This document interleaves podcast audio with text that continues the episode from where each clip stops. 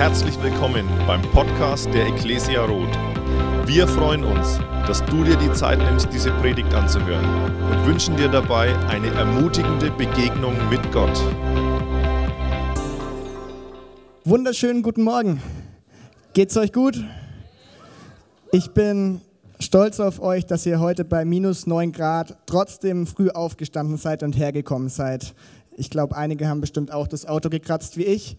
Ähm, aber cool, ich freue mich riesig hier zu sein. Wer mich noch nicht kennt, ich bin Joni, ich bin seit ein paar Jahren mittlerweile hier Praktikant. Ähm, ich studiere gerade noch Theologie, noch ein Jahr lang und dann bin ich fertig und ich darf heute Morgen ähm, predigen, zu euch sprechen, ein bisschen erzählen, was Gott mir aufs Herz gelegt hat und wovon ich überzeugt bin, was er heute auch weitergeben will. Und ich will euch eine kurze Geschichte von mir oder aus meinem Leben erzählen. Ich bin nämlich ein Familienmensch. Ich liebe meine Familie über alles. Ich glaube, ich habe die besten Geschwister, die nicht noch besser, aber genauso guten Eltern. Und ich liebe einfach, ich habe vor allem die Zeit damals geliebt, als ich immer zu Hause war. Und ich weiß nicht, ob du das kennst, so richtig typische Familienmomente, wo man weiß, solche Situationen kommen ganz oft zu Hause vor. Diese Situationen, die sind so typisch für deine Familie. Wir haben sowas auf jeden Fall. Und ich will euch heute Morgen eine kurze Geschichte erzählen. Oder ist gar keine Geschichte eigentlich. Aber diese, dieser Familienmoment bei mir hat mit meiner Mama zu tun. Ähm, und meine Mama, wenn ich es positiv ausdrücke, hat oft den Blick für Dinge, die vielleicht mein Papa oder ich nicht immer gleich sehen.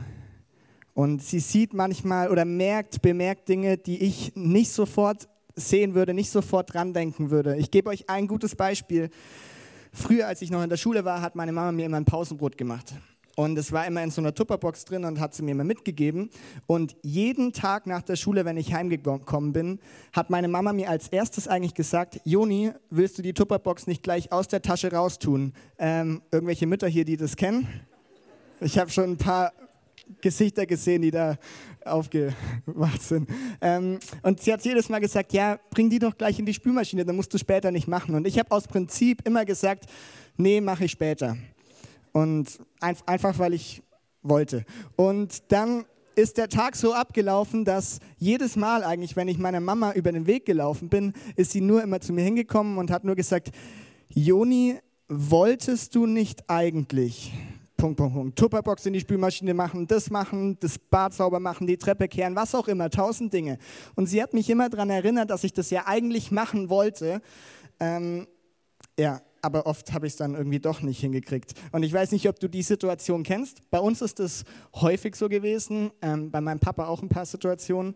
Und wir sind in der Familie dann irgendwann auf ein Bild gestoßen, wo ein Spruch drauf ist. Ähm, es fasst die Situation nicht ganz zusammen, aber wir fanden es ganz witzig. Und zwar, wenn das Bild kommt, kommt es nicht, dann kann die Technik mal klicken.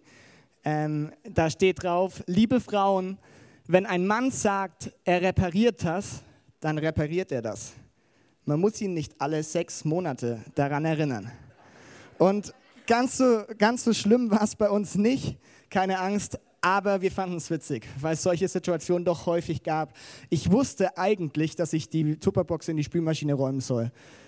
Aber ich habe es doch nicht immer getan. Und meine Mama musste mich zwar nicht sechs Monate später noch daran erinnern, aber es kam mal vor, dass es vielleicht sechs Wochen waren, so die ganzen Sommerferien. Aber das war nur einmal.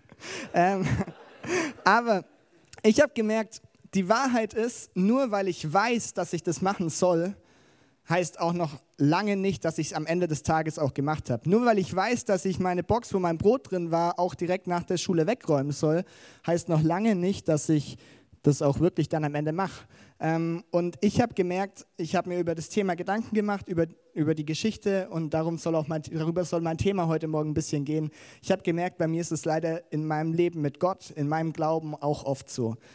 Ich weiß, viele Sachen über Gott und ich weiß viele Sachen über Glauben. Ich bin jeden Sonntag hier, höre immer gute Predigten. Ich bin auf der Bibelschule, wo ich immer vollgepumpt werde mit irgendwelchen Informationen über Gott, neuen Input.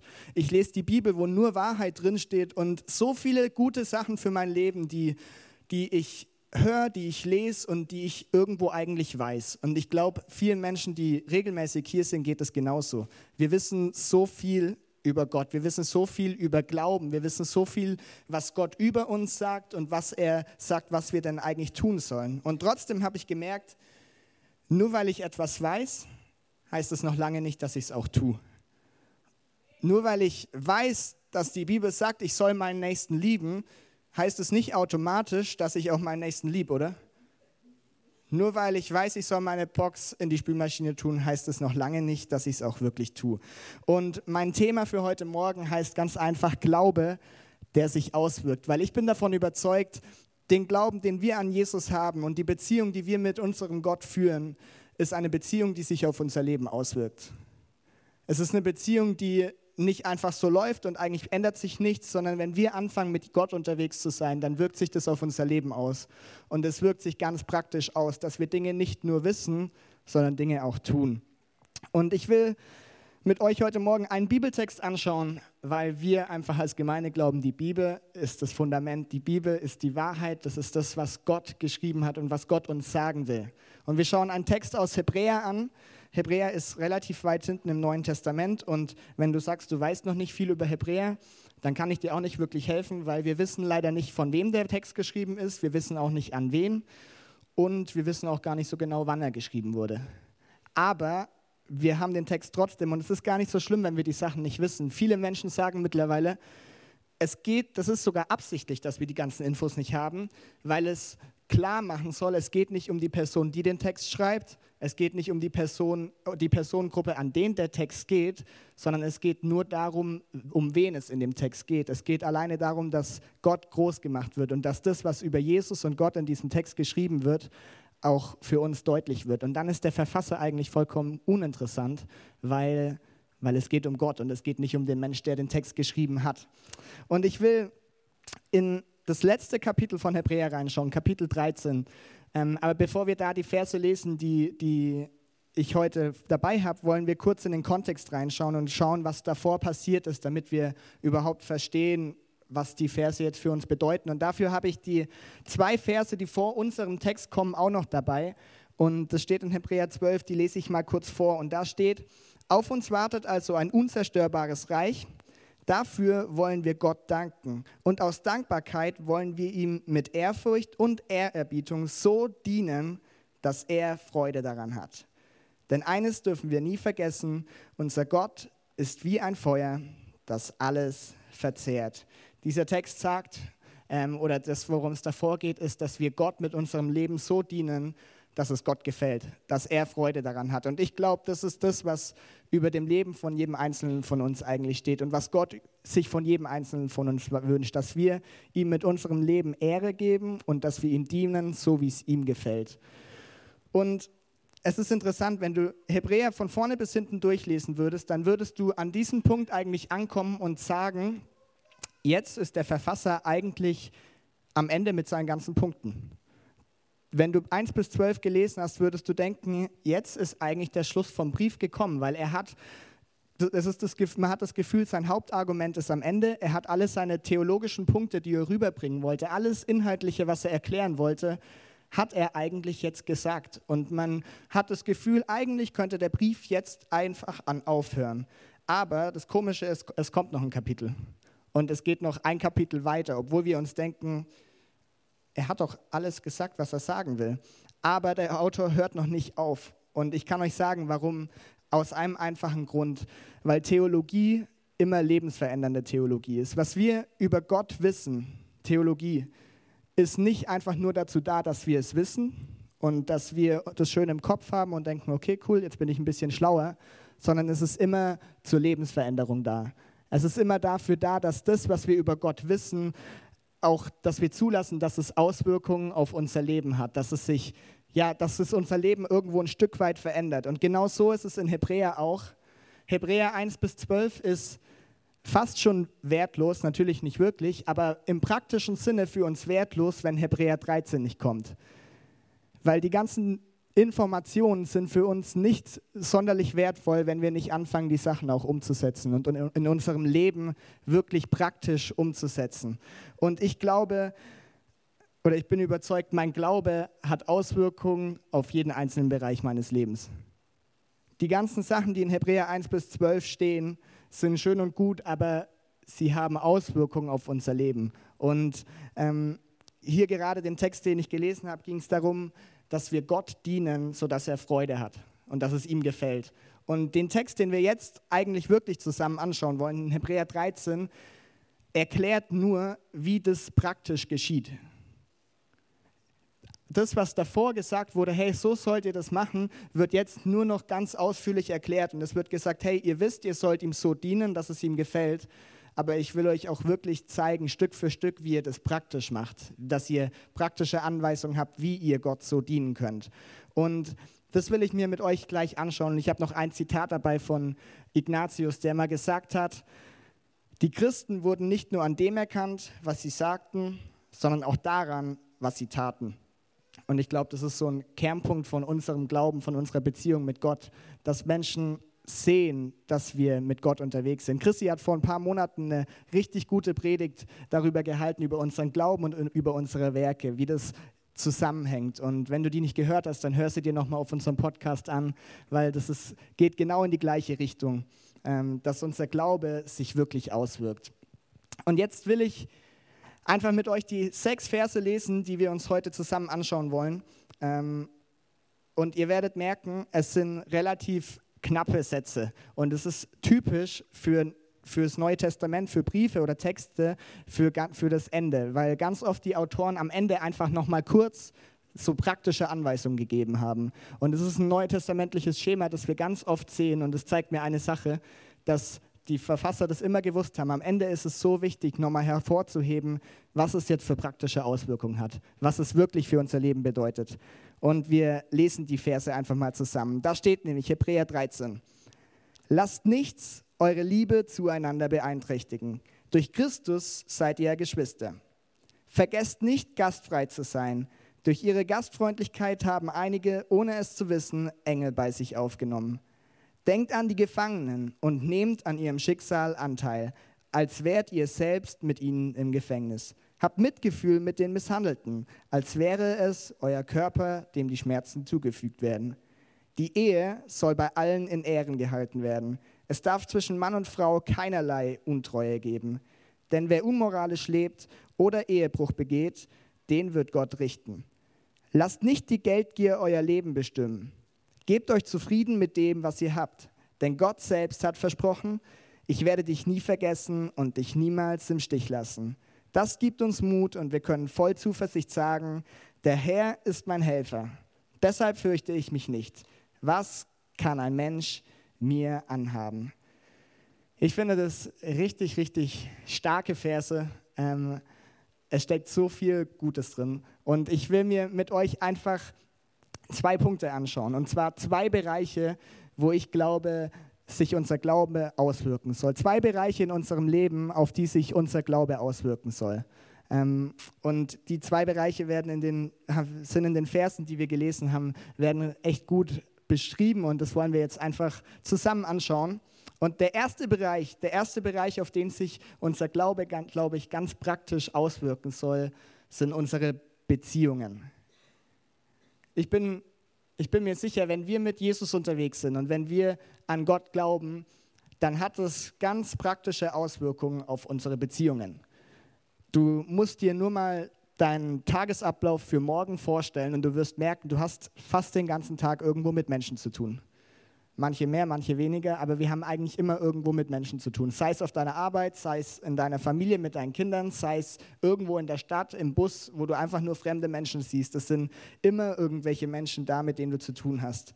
Und ich glaube, dass es so ein wichtiger Bestandteil ist und so wichtig ist, dass wir mit unseren mit den Menschen, mit denen wir zu tun haben, in unseren Beziehungen richtig umgehen.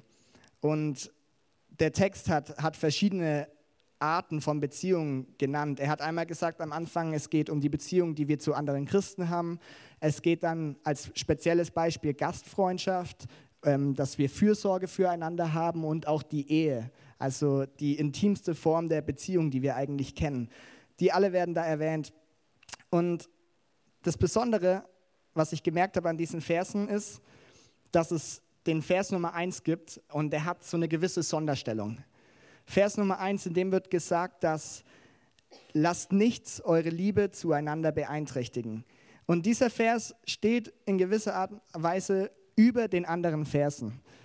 Und es hat einen Grund. In diesem Vers geht es um Liebe. Es geht um Liebe zueinander. Und der Vers steht über den anderen Versen, weil er als Grundvoraussetzung gilt. Diese Liebe, die wir in unseren Beziehungen haben, ist die Grundvoraussetzung für, für alle Beziehungen, die wir dann haben. Für unsere Gastfreundschaft ist Liebe die Grundvoraussetzung. Für Fürsorge, dass wir uns um Menschen kümmern und um Menschen sorgen, ist Liebe die Voraussetzung. Und für eine gesunde Ehe, für gute Beziehungen, also feste Beziehungen, ist genauso Liebe die Voraussetzung. Und deswegen steht dieser Vers über den anderen. Und das steht nicht nur hier in Hebräer, sondern das zieht sich eigentlich durch die ganze Bibel. Dieser Gedanke, dass Liebe das oberste und äh, das oberste der oberste Wert ist, den wir leben sollen, leben sollen. In Johannes 13 sagt Jesus zu seinen Jüngern, an eurer Liebe zueinander werden alle erkennen, dass ihr meine Jünger seid. Ich glaube, wenn es ein Erkennungsmerkmal für Christen gibt, dann ist es die Liebe zueinander.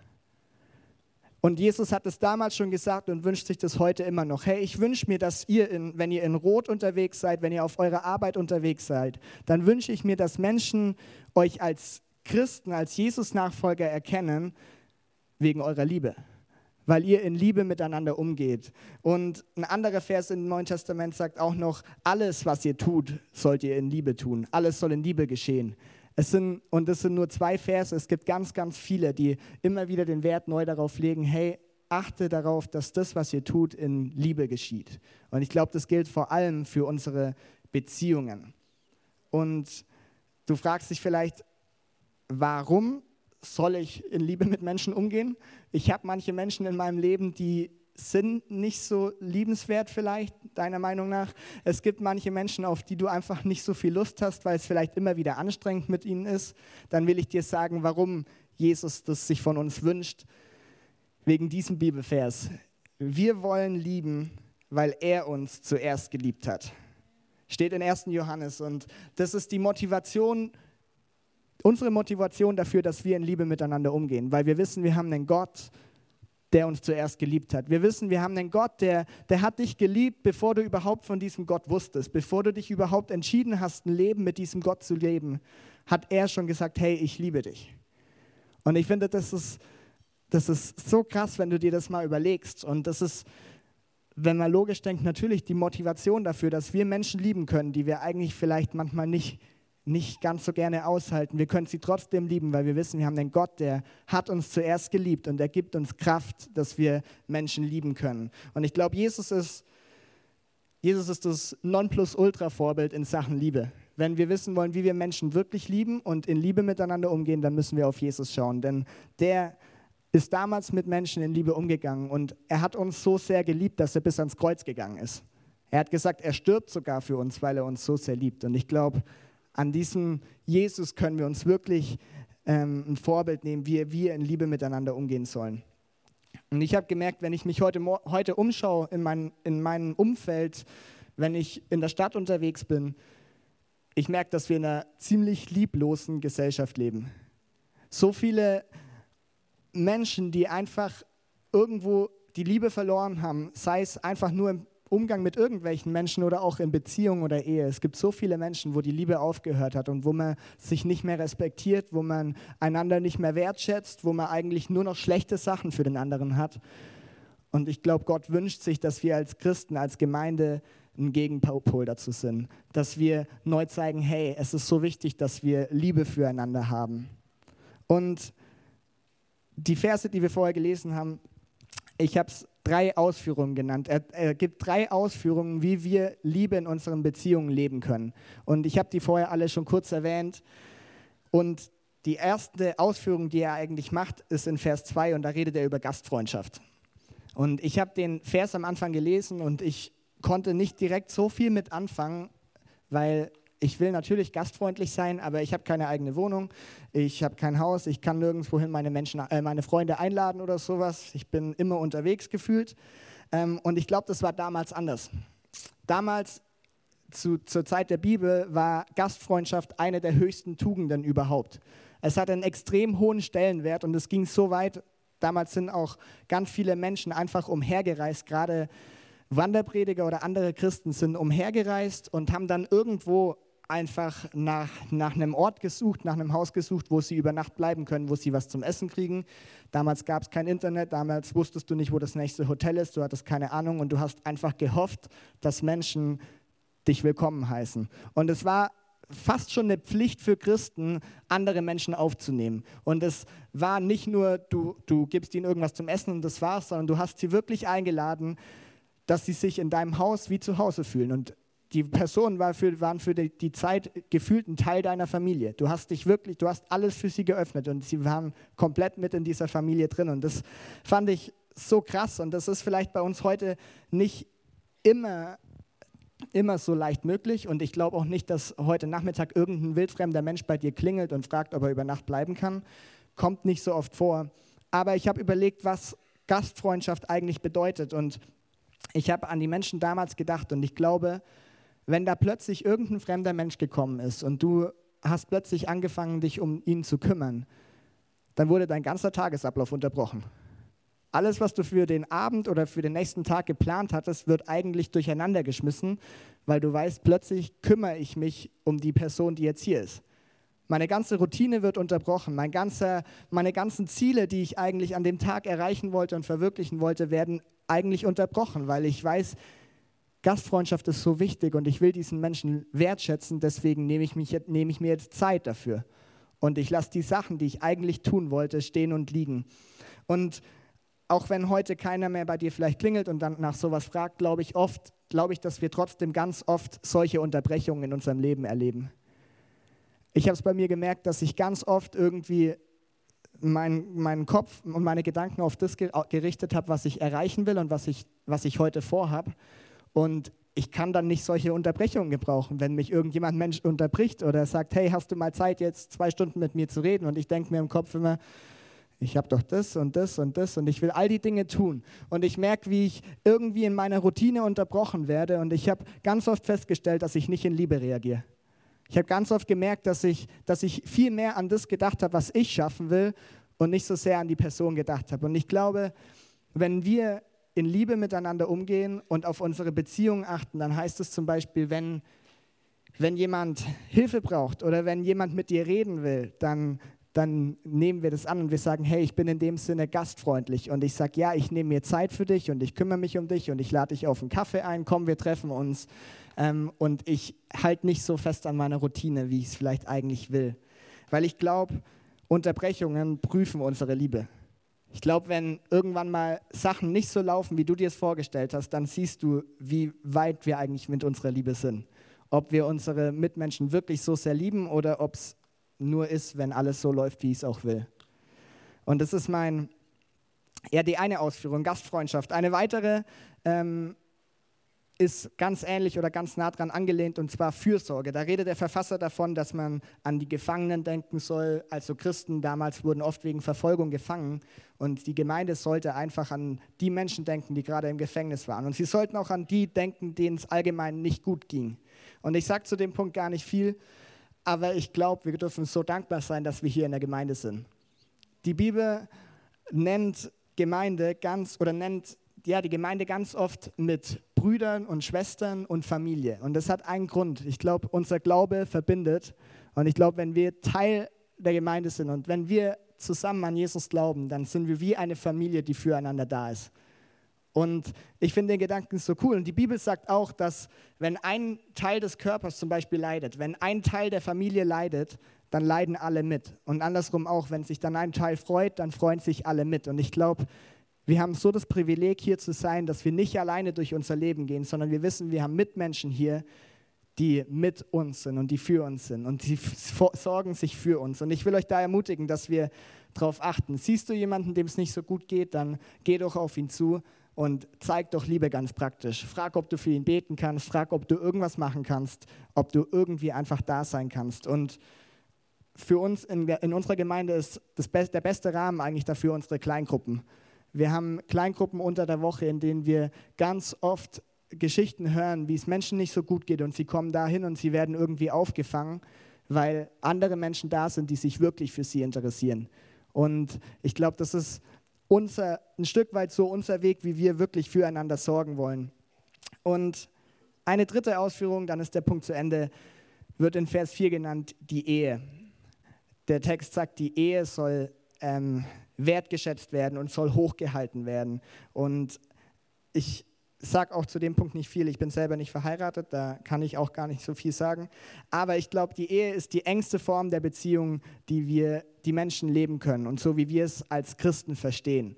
Und ich kriege nur mit, dass, dass in unserer Welt das ganz oft verdreht ist. Dass ich glaube, gut funktionierende Ehen und gut funktionierende Beziehungen sind Mangelware in unserer Gesellschaft. Wir haben so viele, ich kenne so viele Freunde und so viele Menschen, die in ihrer sechsten, siebten Beziehung sind, weil, weil nicht mehr in Liebe miteinander umgegangen wird. Und ich will überhaupt keinen großen Punkt über Ehe oder Beziehung machen, aber ich glaube, wir als Gemeinde, wir dürfen wirklich ein Statement setzen und zeigen, wie Ehen wirklich aussehen können, wie Familien aussehen können und wie Beziehungen aussehen. Dass es nicht wie ein freier Markt ist, wo man sich einfach das hat nicht funktioniert, dann suche ich mir nochmal was und dann probiere ich nochmal was aus und dann gehe ich in meine achte Ehe oder was auch immer. Sondern dass wir wirklich zeigen, hey, wir gehen in Liebe miteinander um. Und wir zeigen so, wie Ehen wirklich aussehen. Und wir zeigen, dass wir Ehe achten, dass wir es als was Göttliches achten. Und ich glaube, das ist genauso ein Weg, wie wir zeigen können, dass wir in unseren Beziehungen so umgehen, wie es sich Gott wünscht. Und das ist der erste Punkt. Ich glaube, unser Glaube wirkt sich auf aus unseren Beziehungen. Und dazu ist ganz wichtig einfach zu wissen, wir tun das nicht uns, aus unserer eigenen Kraft heraus, sondern wir tun es, weil er uns zuerst geliebt hat. Und weil er uns zuerst geliebt hat, haben wir überhaupt erst die Möglichkeit, Liebe in unsere Beziehungen, in, auf unsere Arbeit, an unsere Mitkollegen, an unsere Mitschüler weiterzugeben, weil wir wissen, wir haben eine Quelle der Liebe, die nie ausgeht, sondern die immer da ist. Das ist der erste Punkt, Beziehungen. Und ich habe noch einen weiteren Bereich in unserem Leben, wo ich glaube, dass es so wichtig ist, dass sich unser Glaube da rein auswirkt. Und dieser zweite Punkt heißt Besitz. In, in Versen 5 und 6 ähm, wird davon geredet, dass unser Leben nicht von Geldgier bestimmt werden soll.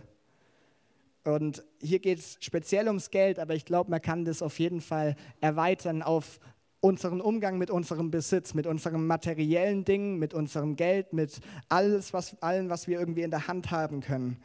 Und ich glaube, wie ich mit meinem Besitz umgehe, sagt ganz viel über mich aus. Und auch hier ist es wieder, ich glaube, der Vers ist heute noch viel wichtiger als damals, weil damals, ich weiß nicht genau, wie die Zeit damals war, aber sie war auf jeden Fall nicht so luxuriös wie heute. Und wir leben heute in einer Welt voller Luxus. Zwar beschweren wir uns trotzdem oft, aber das ist wirklich Jammern auf hohem Niveau, weil ich glaube, wir wohnen, leben in einer Gesellschaft, da sagen wir, wir haben, was wir wollen und doch wollen wir, was wir nicht haben. Und ich sage es nochmal, weil es ein bisschen verwirrend vielleicht ist. Wir haben das, was wir wollen und dann wollen wir doch das, was wir nicht haben. Und es ist eigentlich ziemlich komisch und ziemlich verdreht der Gedanke, aber ich glaube, das ist so real. Und ich und ich glaube nicht, dass das nur unsere Gesellschaft ist, sondern dass das auch wir so sind. Also ich tick genauso und ich habe ein Beispiel dabei, ähm, wo das ziemlich gut sichtbar wird. Und zwar, ähm, Resi wollte sich vor ein paar Wochen ein neues Handy kaufen. Und sie hat sich relativ schnell entschieden, welches sie will. Das war schon, war gut.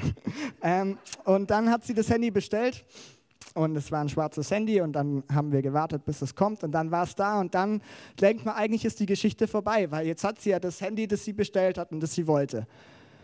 Das Problem war, jetzt hatte sie das, was sie wollte und dann kamen plötzlich so Gedanken wie, oh, ich glaube, das Handy finde ich in weiß viel schöner.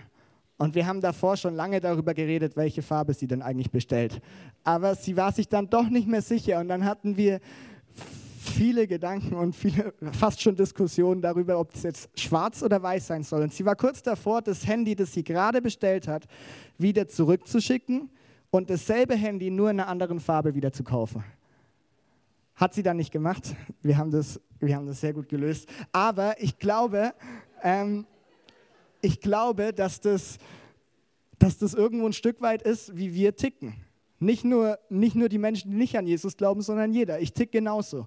Und wir sind so oft nicht mit dem zufrieden, was wir haben. Und wenn wir das haben, was wir eigentlich wollten, dann wollen wir doch andere Sachen. Und wir wollen immer irgendwo mehr. Wir wollen mehr Sachen haben. Wir wollen das neueste Handy haben. Wir wollen mehr Gehalt haben oder überhaupt Gehalt haben. Wir wollen mehr Geld haben. Wir wollen was auch immer haben.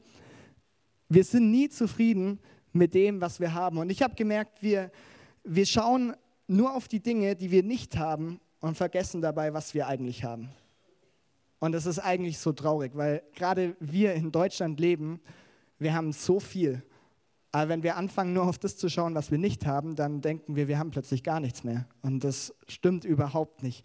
Und was ich auch bei mir erlebe, wenn ich anfange so zu ticken und da, wenn ich immer mehr haben will und immer das haben will und das Neueste haben will, dann fange ich auch ganz schnell an, mich zu vergleichen. Und dann kommt nämlich das nächste Problem. Wenn ich dann das neues, neues Handy gekauft habe, dann finde ich trotzdem immer eine Person, die noch ein neueres Handy hat. Und wenn ich mehr Gehalt kriegen würde, dann würde ich eine Person finden, die kriegt doppelt so viel Gehalt oder noch mehr Gehalt. Und das ist kein guter Weg, wenn wir da anfangen, uns zu vergleichen. Und deswegen glaube ich, ist unser Umgang mit Besitz so wichtig. Weil wenn wir so ticken und uns immer vergleichen und immer mehr haben wollen und nie zufrieden sind, dann macht es uns irgendwo kaputt. Und wir werden nicht mehr glücklich, sondern wir, wir rennen immer irgend, irgendeinem Ziel hinterher, das sich immer weiter weg von uns bewegt. Und du wirst merken, du, dein Herz wird nicht mehr ruhig und du fängst an, immer irgendwie was Neues zu wollen. Du fängst an, dich immer zu vergleichen. Und die Band darf schon mal nach vorne kommen. Ich will euch jetzt kurz zeigen, was die Bibel uns für einen Rat gibt, wie wir mit Besitz umgehen sollen. Das wurde in den Versen vorher schon gesagt, und zwar in Vers, ähm, Vers 6, glaube ich, ist es, oder 5 sogar, steht, lasst nicht die Geldgier euer Leben bestimmen, sondern gebt euch zufrieden mit dem, was ihr habt. Gebt euch zufrieden mit dem, was ihr habt. Das ist das, was die Bibel dazu sagt. Sie sagt nicht, kauft euch das neuere Handy und dann bist du glücklich, sondern sie sagt, gib dich einfach zufrieden mit dem, was du hast. Und wenn wir in die Bibel schauen, werden wir immer, wenn es irgendwo um Besitz oder Geld oder Sachen gibt, wird so oft die, ist so oft die Rede davon, dass wir Zufriedenheit haben sollen und dass wir Genügsamkeit haben sollen. Dass wir wissen sollen, das, was ich habe, ist eigentlich genug. Das, was ich habe und was ich besitze, reicht eigentlich völlig, um zufrieden zu sein. Und dieser Vers ist angelegt an die zehn Gebote, an das letzte Gebot davon. Und das heißt, begehre nicht. Und da heißt es ausgeführt, dass du nicht deines nächsten Frau, Haus, Acker, Knecht, Markt, Ochsen, Esel und dann kommt und einfach alles deines Nächsten begehren sollst. Er macht erst eine Aufzählung mit sechs, sieben Sachen und am Ende wird einfach geschrieben, und eigentlich sollst du überhaupt nichts von deinem Nächsten begehren. Hätte er auch gleich am Anfang schreiben können, aber ihm war es vielleicht wichtig, das, ähm, das ein bisschen aufzuzählen. Und ich glaube, dass es so war. Seid, wir dürfen zufrieden sein mit dem, was wir haben und wir müssen nicht immer das begehren, was, was jemand anderes vielleicht hat. Und die, die Frage, die sich da vielleicht stellt, ist, wie können wir denn so zufrieden sein? Weil ich weiß, dass ich es machen soll, ich weiß, das habe ich im Kopf, das ist der Schritt, aber wie mache ich es jetzt auch praktisch in meinem Leben, dass ich mit meinem Besitz zufrieden bin? Und der Text hört noch nicht auf, sondern es gibt noch einen Vers oder einen weiteren Satz und da steht, denn Gott selbst hat versprochen. Denn Gott selbst hat versprochen, ich werde dich nie vergessen und dich niemals im Stich lassen. Das ist gar kein Vers, der eigentlich im Neuen Testament neu geschrieben wurde, sondern das ist nur ein Zitat aus dem Alten Testament. Ein Vers oder ein Satz, den es schon viel länger gibt. Und der Autor hat ihn einfach noch aufgegriffen. Und das Coole ist, die Leute, an denen der Brief gerichtet war, die haben das gekannt, die wussten das schon. Und er hat ihnen das nur nochmal aufgedrückt. Hey, ihr wisst doch, Gott selbst hat versprochen. Und ich glaube, wenn wir wirklich zufrieden sein wollen mit dem, was wir haben, dann ist ein, ein Punkt, den wir begreifen und umsetzen müssen, so wichtig. Zufriedenheit fließt aus Gottes Zusage. Zufriedenheit kommt aus dem, was Gott uns versprochen hat. Und Gott verspricht in der Bibel so oft, dass er da ist und dass er uns hilft. Hier sagt er, er hat selber versprochen, ich werde dich nie vergessen und ich werde dich nie im Stich lassen. Egal wie schwer, wie, wie schwierig deine Situation mit Finanzen vielleicht gerade ist, Gott wird dich nie im Stich lassen. Egal wie viele Gedanken du gerade hast, daran verschwendest, was du vielleicht gerade kaufen willst und was du brauchst und was du nicht brauchst, er hat dich nie vergessen und er wird dich nie im Stich lassen. Und ich finde, das ist so gut zu wissen. Jesus ist die Quelle unserer Zufriedenheit.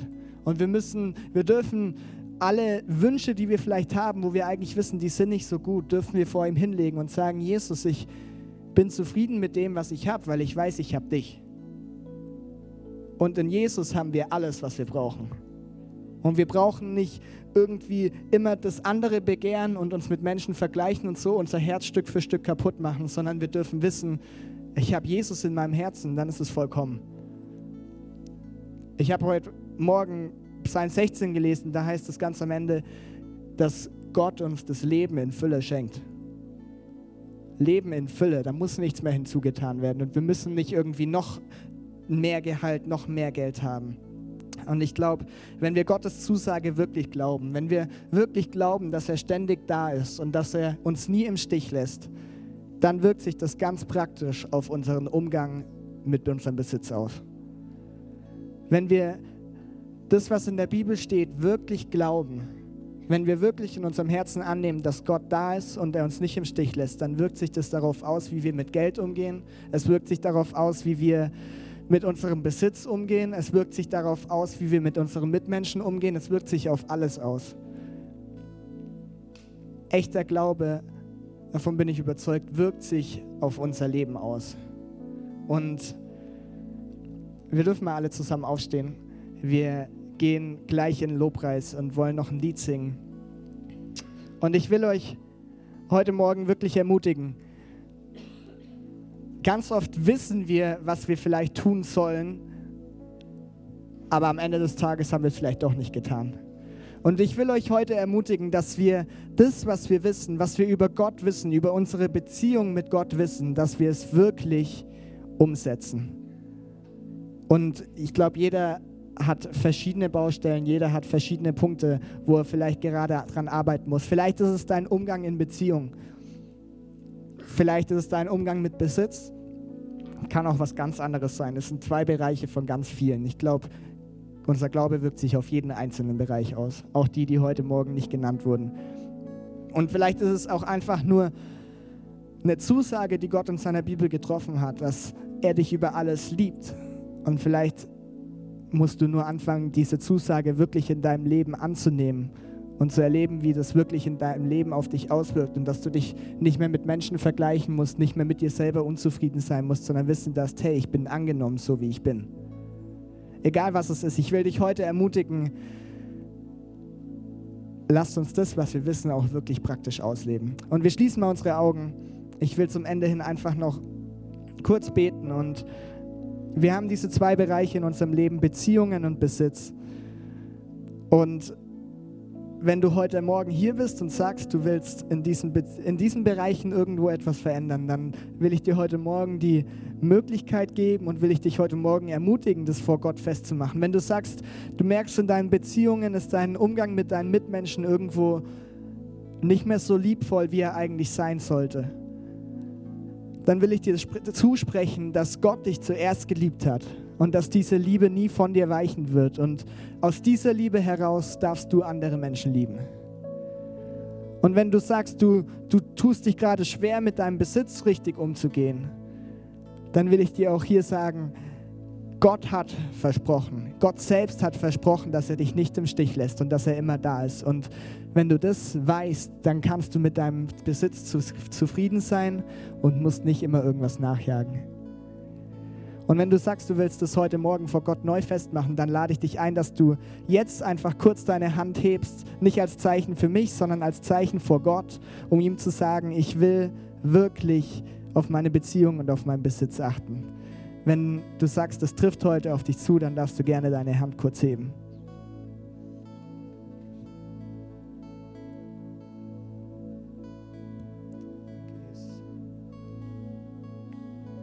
Jesus, wir danken dir so sehr. Wir danken dir, dass wir einen Gott haben, der lebendig ist und dass unser Glaube auch lebendig sein darf. Dass wir wissen dürfen, unsere Beziehung mit dir wirkt sich auf alles aus. Unsere Beziehung mit dir wirkt sich auf unser Leben aus und auf unseren Umgang in unseren Beziehungen. Es bewirkt, wirkt sich auf unseren Umgang mit Besitz aus. Und Jesus, ich bete heute Morgen für, ja, für jeden, der hier heute sagt, er will wirklich den Fokus neu setzen neu auf den Umgang achten. Jesus, bete ich, dass du diese Person segnest und anrührst und dass wir wissen dürfen, wir müssen nichts aus unserer Kraft machen, sondern es kommt von deinen Verheißungen. Jesus, du hast es versprochen, dass du bei uns bist. Deswegen können wir unseren Glauben auch praktisch ausleben, Jesus. Wir danken dir, dass du hier bist und ich bete wirklich, dass, ja, dass wir dich in unsere Bereiche unseres Lebens hineinlassen, die bis jetzt verschlossen waren. Wir beten, dass wir unsere Herzen für dich öffnen, Jesus. Amen. Wir hoffen, dass dir diese Predigt gefallen hat und dich in deinem Leben mit Gott stärkt. Außerdem wollen wir dich gerne besser kennenlernen. Dazu bist du herzlich eingeladen, unsere Sonntagsgottesdienste um 10 und 17 Uhr zu besuchen. Schau doch mal auf www.ecclesia-rot.de vorbei oder auf den sozialen Medien unter Ecclesia Rot. Wir freuen uns, auf dich.